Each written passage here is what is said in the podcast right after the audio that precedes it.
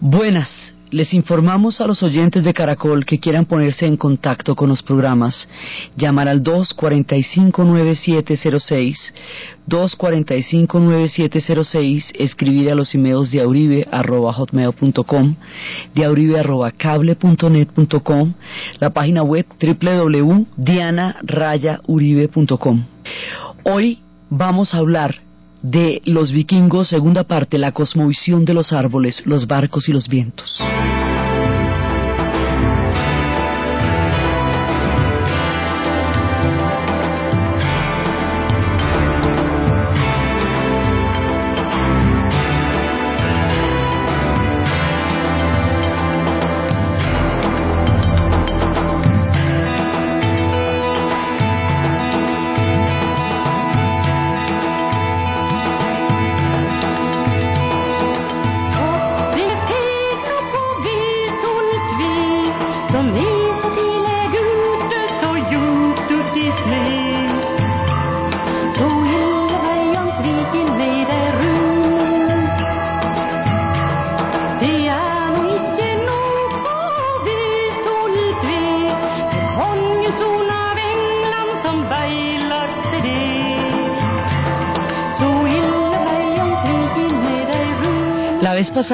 Habíamos iniciado el ciclo de nuestra mirada por el mundo de los vikingos. Hoy estamos en el segundo programa del mundo de los vikingos y vamos a hablar de la cosmovisión que ellos tienen. Habíamos hablado un poco de los dioses, un poco de las tierras, pero hay un fundamento en, del mundo cósmico de los vikingos. El fundamento es un árbol en ese árbol, que es una representación del cosmos, nosotros la vez pasada habíamos visto de las rebeliones que se habían dado entre los haces y el padre original Yamir, y ahora vemos es cómo, dónde tiene lugar toda esta mirada del mundo. Esa mirada del mundo tiene lugar en un árbol que se llama Yggdrasil, en un árbol que es un fresno, es un árbol sagrado. Ese árbol tiene una base, tiene diferentes, eh, diferentes lugares, digámoslo así.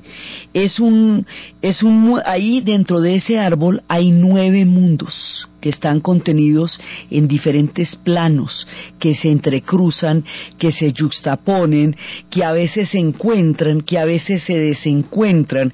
Por eso cuando se hicieran los cómics en los 80 se tomaban estos esquemas para mostrar universos paralelos, porque en el mundo del árbol de los vikingos hay universos paralelos. Entonces, en ese árbol hay tres raíces principales que llegan al caldero donde se origina del agua hirviente donde se origina la vida. Es la primera raíz. Hay una segunda raíz que es Midgard, que es donde están los manantiales, de donde se alimenta el árbol del conocimiento. Hay una tercera raíz que es Asgard, que es la morada de los dioses.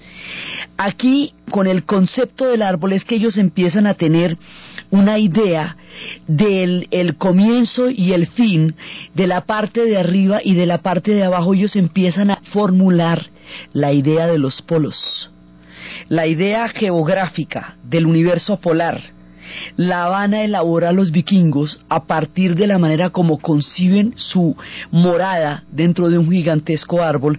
Ellos están en el límite del Polo Norte. Entonces, esto está ligado a la manera como ellos conciben su cosmovisión, su, su espacio dentro del cosmos y van desarrollando las diferentes capas. Entonces, ese árbol simboliza un mundo subterráneo, que es el mundo donde están las raíces, un mundo terrestre, que es el mundo donde está el tronco, y un mundo celeste, que es el mundo donde están las copas de los árboles. De esa manera, a través de la simbología del árbol, nosotros podemos ver los diferentes universos que se entrecruzan desde el inframundo, desde el mundo eh, terrestre hasta el mundo celeste.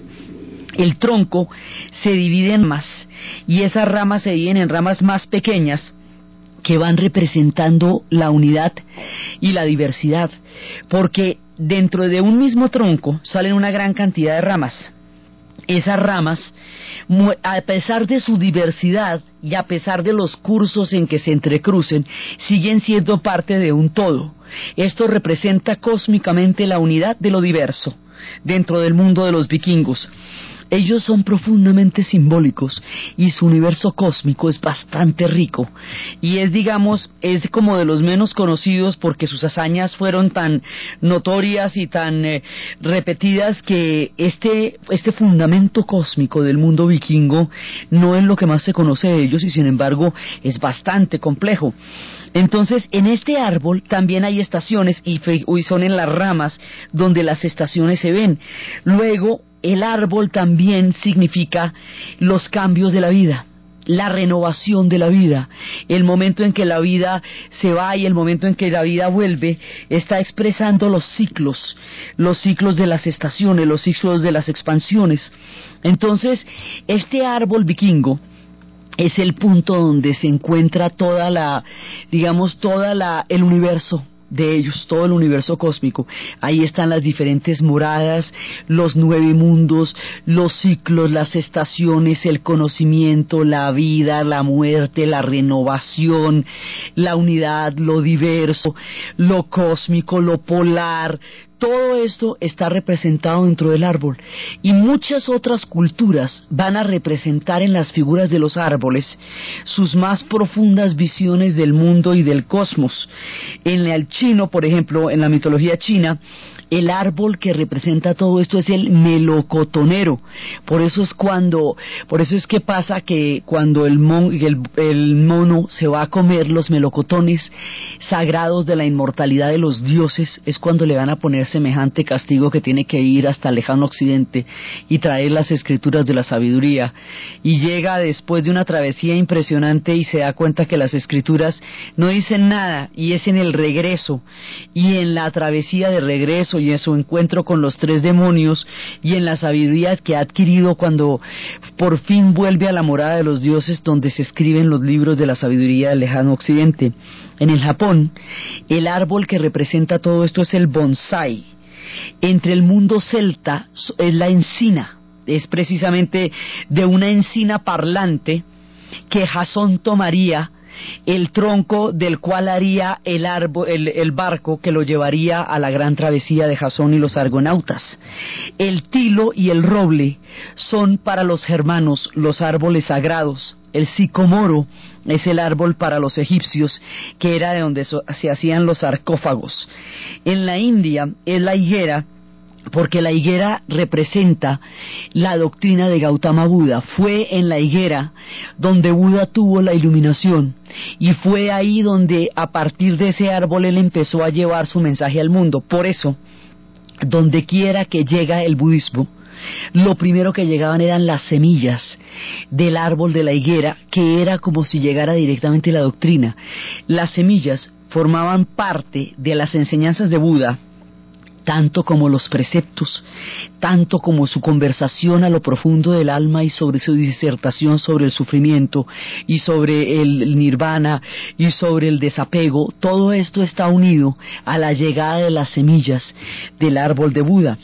Los árboles se vuelven ejes míticos, van llevando una tradición, el árbol de la iluminación y de las semillas es el que nos va llevando lo de, lo de la tradición budista, y los árboles nos van introduciendo en una cosmovisión en la cual muchos pueblos se relacionan a partir de eso. En la tradición hebraica se habla de un árbol de la sabiduría, de un árbol del bien y del mal.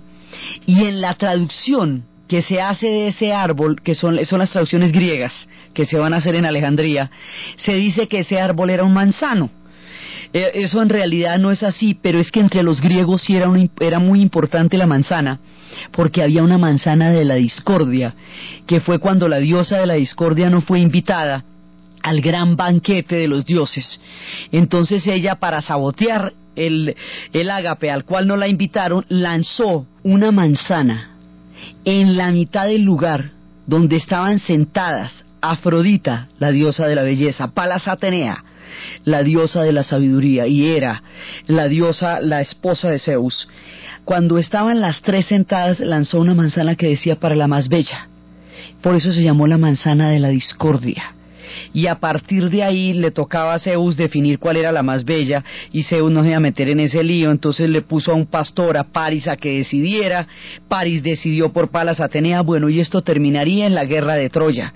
Esa es una referencia griega. En la tradición judaica, el árbol de la sabiduría no, no es un manzano, no está especificado se dice que es el árbol del bien y del mal y el árbol de la sabiduría. El carácter de manzana son traducciones del griego que se hicieron en Alejandría en el milagro de los 70. Pero ese concepto del árbol de la sabiduría viene desde entonces. También se habla del árbol de la ciencia se habla de los diferentes árboles como puntos de unión entre lo sagrado y el mundo de los mortales. Los árboles están inscritos dentro de nuestra comunicación con el universo y con el cosmos.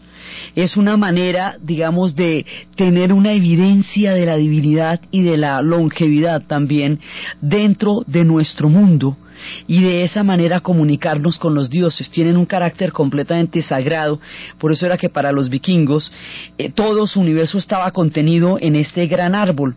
Esos símbolos de los dos árboles van a ser fundamentales. En el principito son los boabs, árboles sagrados del país de Senegal los que aparecen en las narraciones del Principito, en El Señor de los Anillos, que como hemos visto bebe de las fuentes de todas estas mitologías, son los Ents, esos árboles que van a definir en últimas la batalla, porque son los que van a tumbar la torre, en el momento en que atacan el bosque cuando el proyecto de los orcos empieza a hacerle ya daño a la naturaleza, empieza a crear una maquinaria de guerra, los Ents, que hasta entonces no habían participado en la batalla ni en las peleas entre los enanos, ni los elfos, ni los orcos, ni los hombres, ni nada, ese no era su problema, cuando se meten con su entorno, los Ents resuelven atacar y el ataque de ellos es uno de los momentos definitivos en la gran batalla del Señor de los Anillos. Así que estas referencias de los árboles nos llevan a principios cósmicos, a comunicaciones con lo sagrado, a doctrinas que vienen entre las semillas, a miradas del mundo que nos traen la sabiduría, la diferencia entre el bien y el mal, al árbol de la vida, al árbol de la ciencia, al árbol de las cosmovisiones y también cada uno de ellos tiene su propio culto. El sauce es un árbol de la sabiduría y es un árbol de la, de la flexibilidad. Como se dobla, no se rompe como el roble, se dobla cuando vienen los grandes vientos, eso le permite soportar los cambios, adaptarse y volver a erguirse y ser inmortal y ser longevo y ser flexible y ser dulce y a la vez ser fuerte y ser resistente. Por eso hay culturas donde el sauce tiene una importancia colosal. Este universo de los árboles es el universo donde se desarrollará el mundo de los vikingos y sus espíritus son los que están invitados con nosotros por eso, al sauce le escuchamos parte de lo que le cantaba Jethro Tull.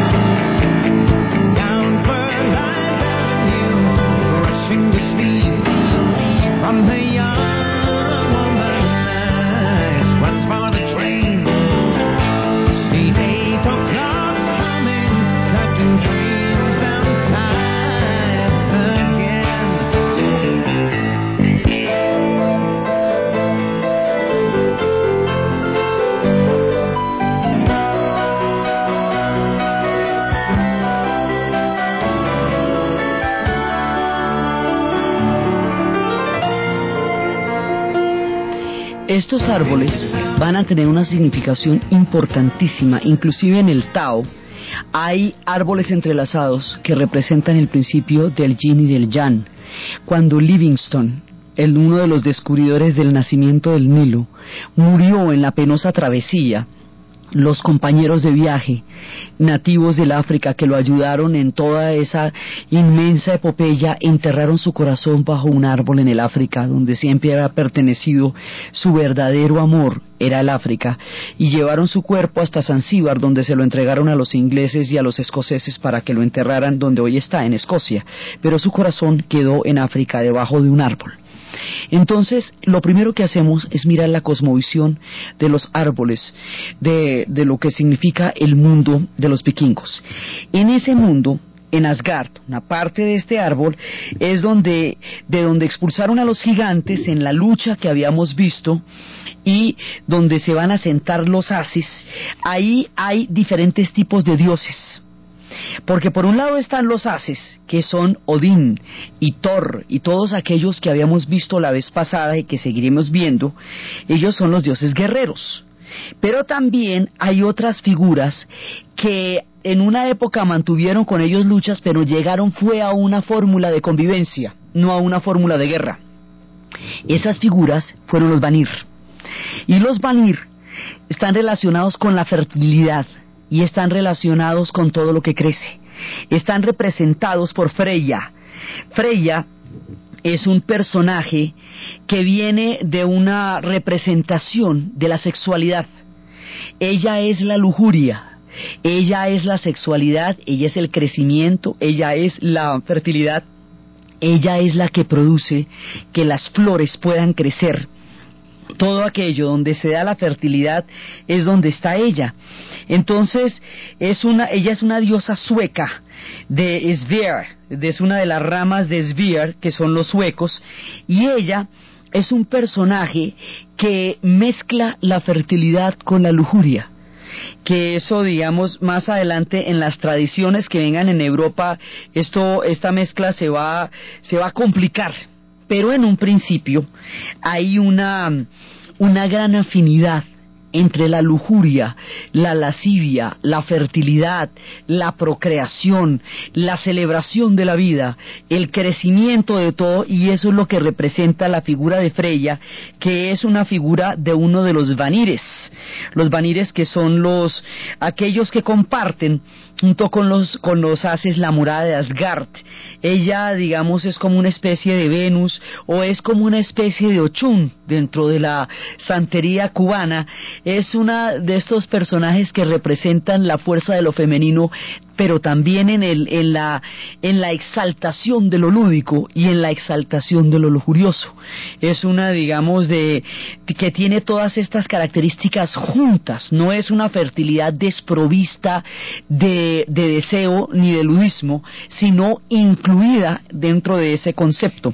Entonces, ellos están viviendo allá y van creando eh, toda su historia alrededor de, estos espíritus. Estos espíritus de los bosques, en, dentro del gran árbol donde se va desarrollando los mundos de los vikingos, nos van a llevar a que exista un culto profundo a los bosques. Los bosques van a ser, por la cosmovisión de los vikingos, van a ser el espíritu de lo sagrado, digamos, de donde emana el concepto de lo sagrado en ellos. Esto va a ser así hasta cuando más adelante el cristianismo saque una ley que prohíba creer en los espíritus del bosque. Digamos, la, prohíba creer que los bosques son vivos pero ellos sí creen que los bosques son vivos y estos espíritus van a tener una fuerza muy grande porque si vemos más adelante las historias de lo que va a ser Robin Hood, Robin Hood vivía en los bosques de Sherwood en Inglaterra y él mantenía permanente comunicación con Ernie que era un espíritu del bosque estos espíritus del bosque, que son las religiones primigenias, van a estar presentes en toda Europa y van a adquirir después distintas formas, incluida la del árbol de Navidad más adelante, pero no desaparecerán porque no se les vuelva a nombrar. Simplemente tendrán su manera de seguir viviendo en lo profundo de los bosques. Por eso desde allá vienen las canciones y vienen los relatos de los espíritus. Hay una canción que viene del bosque que nos canta Jethro Tull que es Déjeme contarle historias del bosque, historias que lo harán una mejor persona, que lo harán sentir mucho mejor. Let me bring you songs from the woods to make you feel much better than you could know. Better than you could Dust you down from tip to toe. Dust you down from tip to toe. Show you how the garden grows. Show you how the garden grows. Hold you steady as you go. Hold steady as you join the chorus if you can. It'll make of you an honest man. Let me bring you love from the fields. Poppies red and roses filled with summer rain. To heal the wound. Son canciones del bosque que lo harán sentir mucho mejor, que lo convertirán en un hombre honesto, que le curarán eh, las penas, que le déjeme traerle amor desde los campos, todos los espíritus vivos que vienen de los bosques, que alivian el alma simplemente con traer canciones del bosque.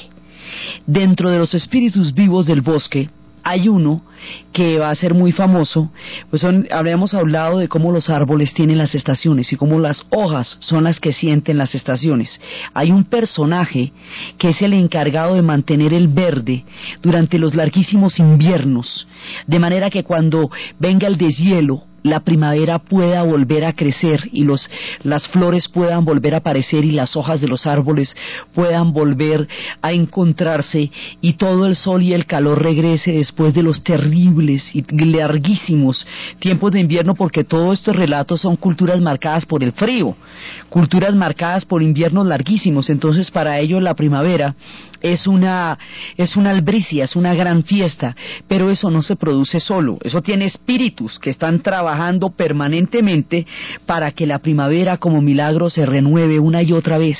Y el más famoso de estos es Jack el Verde, es este personaje que tiene una capa verde brillante, que bebe del rocío de las copas de los árboles, de las hojas, y que está permanentemente en actividad y que no puede dormir porque tiene que mantener permanentemente permanentemente la vida debajo de la nieve en forma del verde que retornará en la primavera.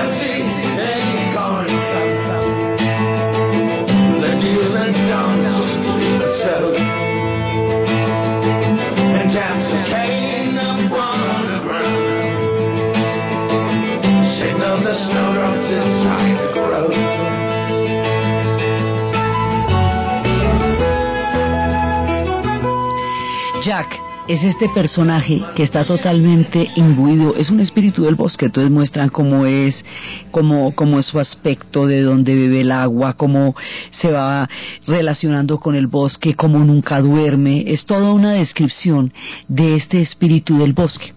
Entonces, los espíritus del bosque, de los cuales hemos estado hablando, van a ser importantísimos junto con la madera misma para la creación de aquello que va a, que va a constituir el verdadero poderío de los vikingos, los barcos. Los vikingos primero le piden al espíritu del bosque y al espíritu de la madera perdón por arrancar el árbol porque y además tienen que sembrar otro en compensación. Algunas veces colgaban de los árboles eh, animales a manera de sacrificio para divinizar y honrar al árbol.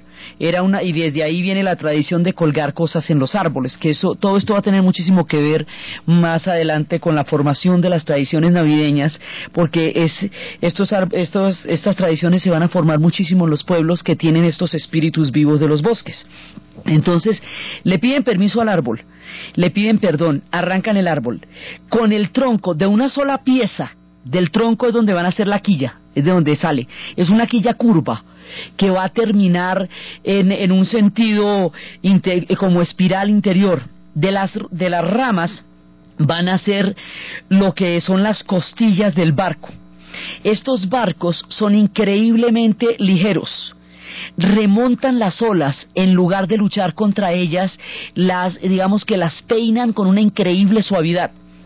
Estos barcos tienen una combinación de la vela y el remo. Esa combinación de la vela y el remo los hace veloces, los hace ligeros, casi no necesitan anclas. Son tan supremamente ágiles que casi no se ven. Ellos se pueden cargar cosa que hacían, por ejemplo, cuando lleguen a Escocia, cogían un barco de esos, se lo echaban al hombro y suan lo metían por uno de los lagos de Escocia y tenga, allá llegaron.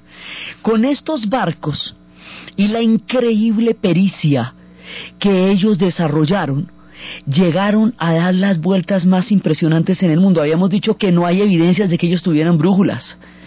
Parece ser que solamente el conocimiento de las corrientes y el conocimiento de los vientos era el que los guiaba. Por eso su talento de navegación resulta absolutamente abrumador dentro de todo lo que va a ser la, el fundamento del poder de ellos. Entonces, estos barcos van a ser las flotas. Y esto ahora nosotros hemos podido encontrar, en 1904 se encontró en Osenberg, se encontró un barco completamente, el barco de Osenberg se encontró en Suecia y se encontró intacto por eso sabemos de cuáles eran las tallas. Hemos encontrado tapices en Constantinopla que mostraban cómo era que los hacían.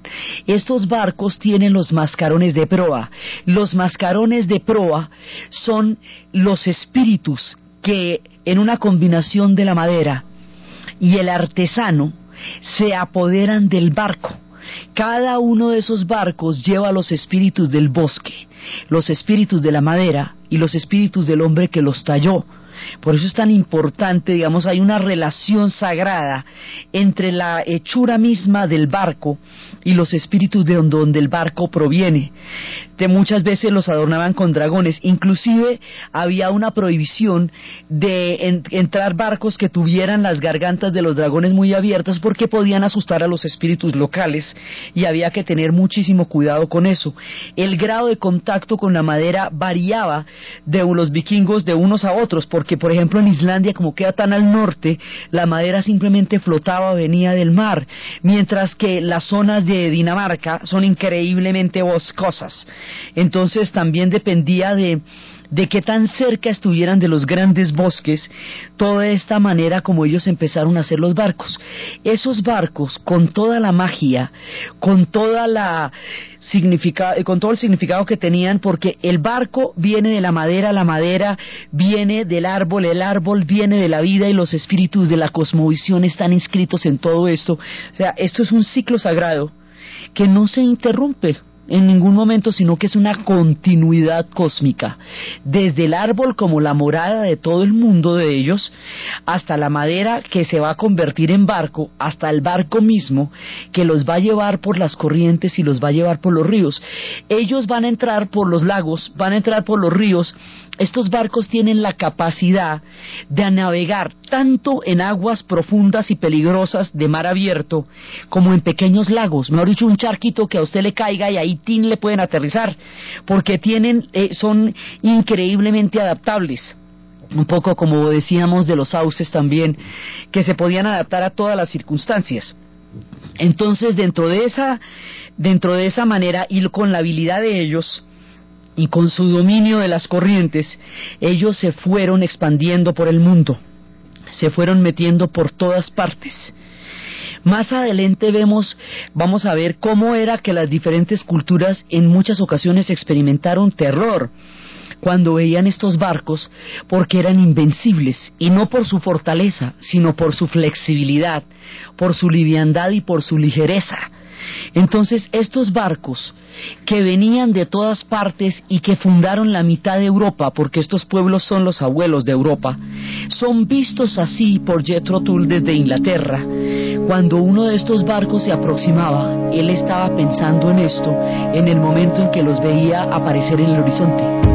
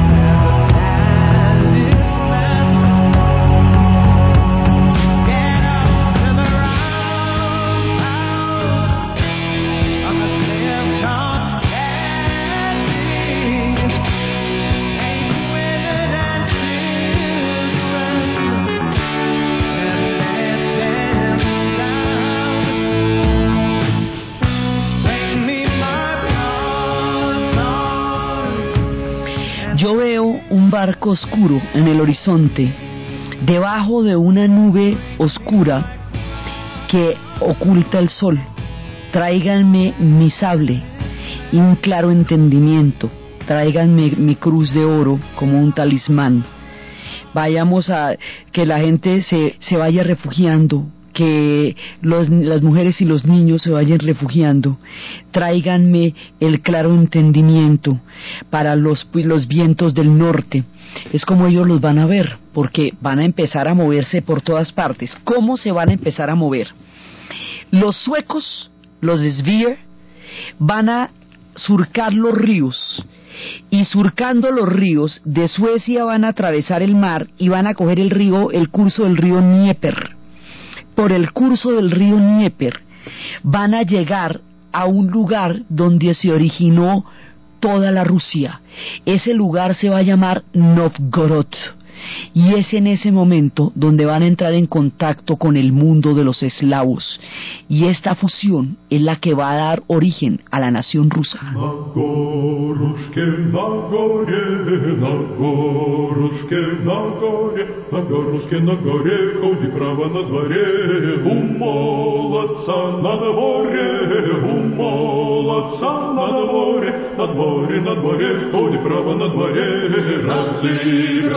добрий конь, розігрався добрий конь, добрий конь вороной, коні право вороной, копыточка на землю бьет, копыточка на землю бьет, ¿Cómo es que se va a dar esto? De la rama sueca, es que de cada una de las ramas de los vikingos van a salir un poco en naciones europeas, por eso decimos que eran los abuelos de Europa. De la rama sueca van a salir los rusos, de la rama noruega van a salir los escoceses, los que van a llegar a Escocia y se van a mezclar con el mundo celta. Y también de la rama noruega es donde va a salir Eric el Rojo, que va a llegar más adelante a Groenlandia. Cada una de estas ramas va a dar origen a una parte fundamental del mundo de los europeos. Entonces ellos van a llegar a través del río Dnieper y a través del río Volga. Van a llegar a este punto que es Novgorod. Cuando lleguen a Novgorod, ¿qué es lo que llevan ellos? Ámbar la resina milagrosa, preciosa, divina, que es eh, el objeto de la joyería, que la consiguen en el Báltico. Van a llevar pieles. ¿Qué es lo que quieren? La plata, la plata de, que, por la cual van a ir hasta, hasta donde los árabes, lo que llamaban la plata árabe. Entonces van atravesando y van a llegar al mundo de los eslavos. Los eslavos, en el momento en que se van a encontrar con los vikingos, están en un estadio de civilización mucho menor. Los vikingos ya tenían parlamentos como es el Alten del que hablaremos después, tenían una cantidad de instituciones, un nivel de organización bastante elaborado. Ya en ese momento ellos son un pueblo muy evolucionado en el nivel de civilización. Entonces, en ese momento, cuando entran en contacto con los eslavos, los eslavos a ellos los llamaban rus. Rus es una palabra finlandesa que significa sueco. Entonces, dentro de, son muchísimas familias vikingas hay una familia que se llaman los varegos, Baragian. Dentro de esa, pues, son los rus, que era la forma como los finlandeses le decían a los suecos.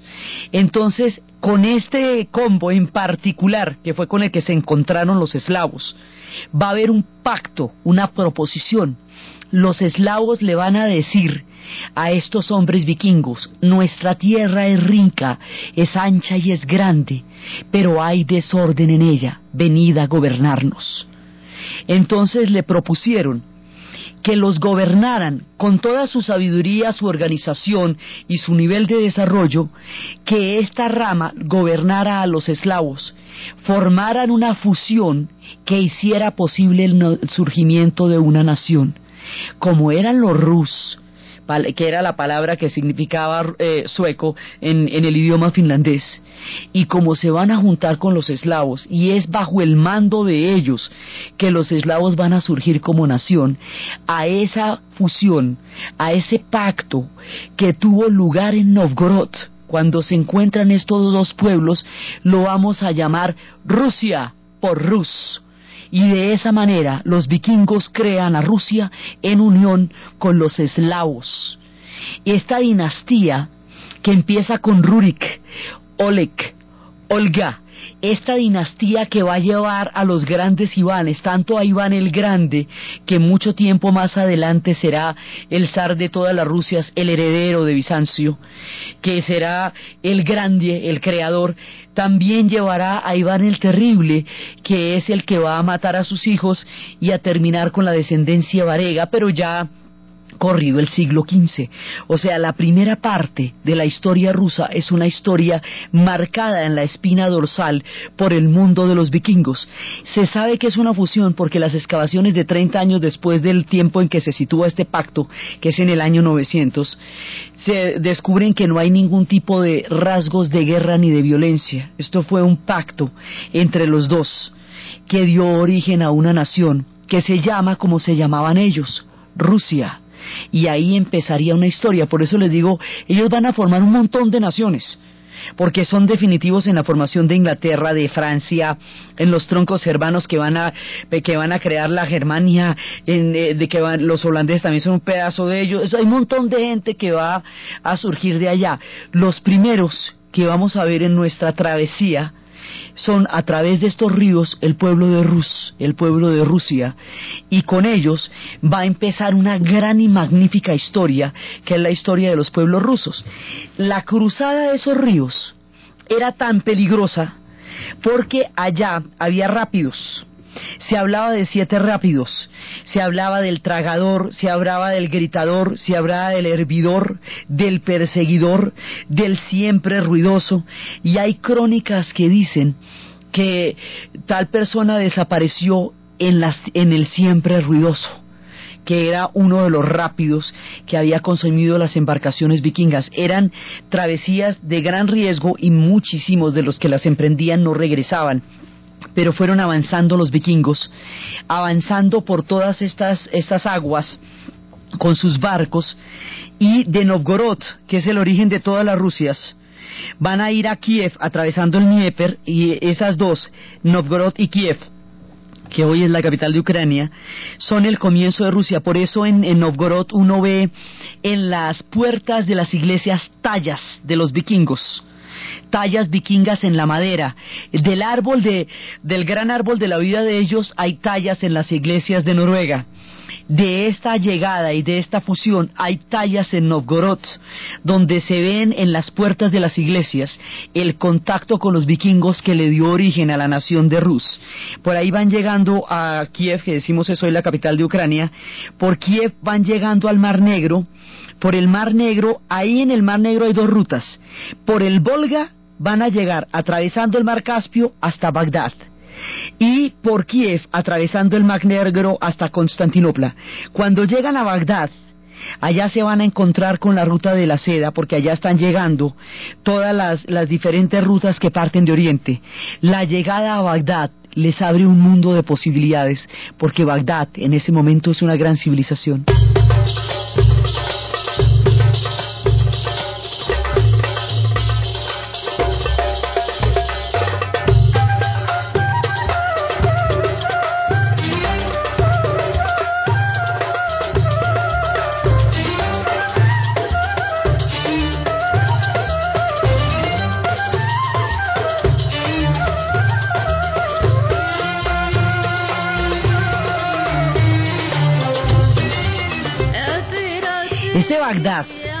Que hoy se debate entre la destrucción, la tragedia, el saqueo, la invasión, la guerra civil, la desintegración, la pérdida de su memoria histórica a través de la disgregación por el mundo entero de las tablillas que contenían sus viejas historias.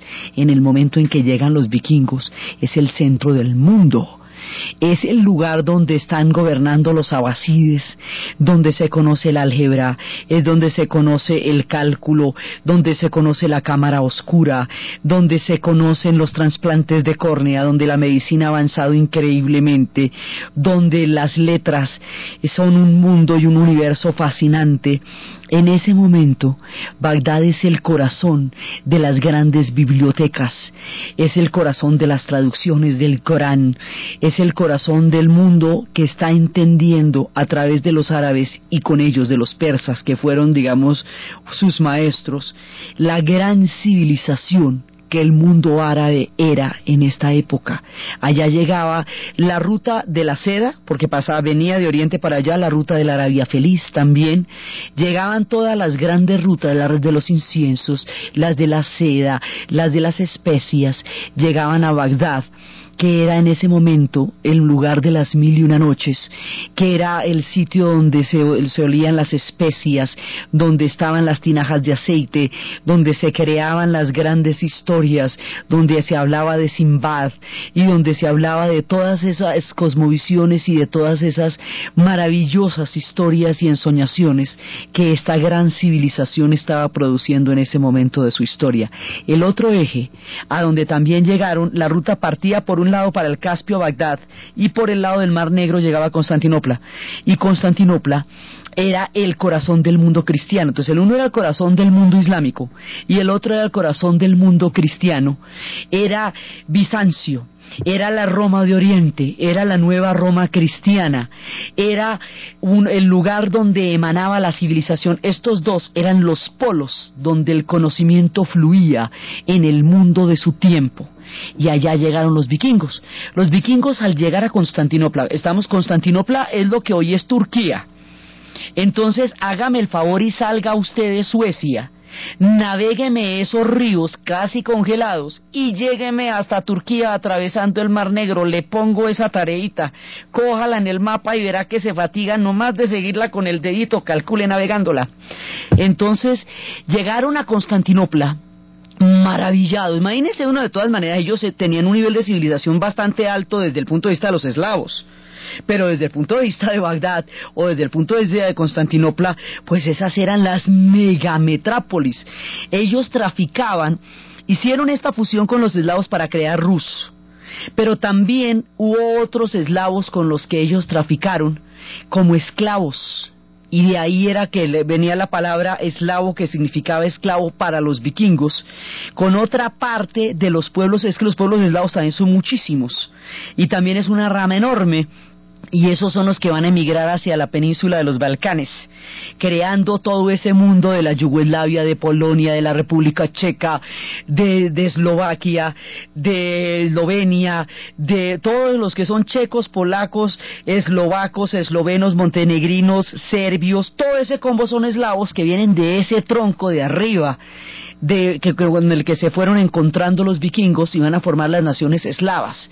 Pero la madre, la dueña, la, digamos, la fundamental de todo el mundo eslavo es esta Novgorod y es esta Kiev que se va a formar con el mundo de los vikingos. Entonces allá comerciaban con pieles, contra ellos contratémoslos.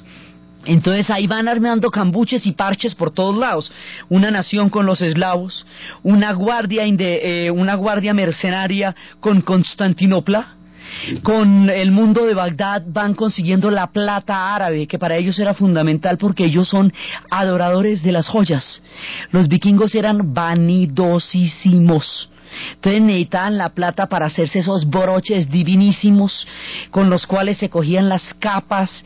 Eran pueblos muy adornados eran pueblos llenos de llenos de broches y de capas y de villas y de cosas así fantásticas que hacían con la plata y eso no pesaba mucho. Ellos solamente podían cargar cosas que fueran ligeras y se pudieran evacuar con rapidez porque esos barcos tampoco aguantaban cargas muy grandes.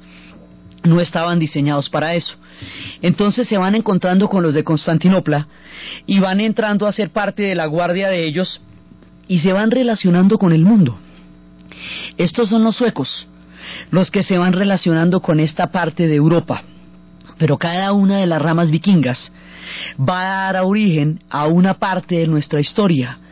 Entonces hoy vamos, estábamos viendo la historia de la rama sueca, que es la que nos va a dar toda esta travesía. Pero hay otra rama, que es la rama de los noruegos, que es la que va a coger el rumbo de Islandia, el rumbo de Groenlandia, y es la que eventualmente va a llegar a América son los noruegos al mando de Eric el Rojo. Esas historias de Eric el Rojo, de cómo era de tropelero, de por qué lo echaban de todas partes, de por qué tenía el secreto para que lo echaran de todos los pueblos, se metía en líos con todos y entre tropeles, audacia, increíble talento para la navegación y un grado impresionante de osadía y un conocimiento fundamental de los vientos. Eric el Rojo va a llegar a la mismísima América.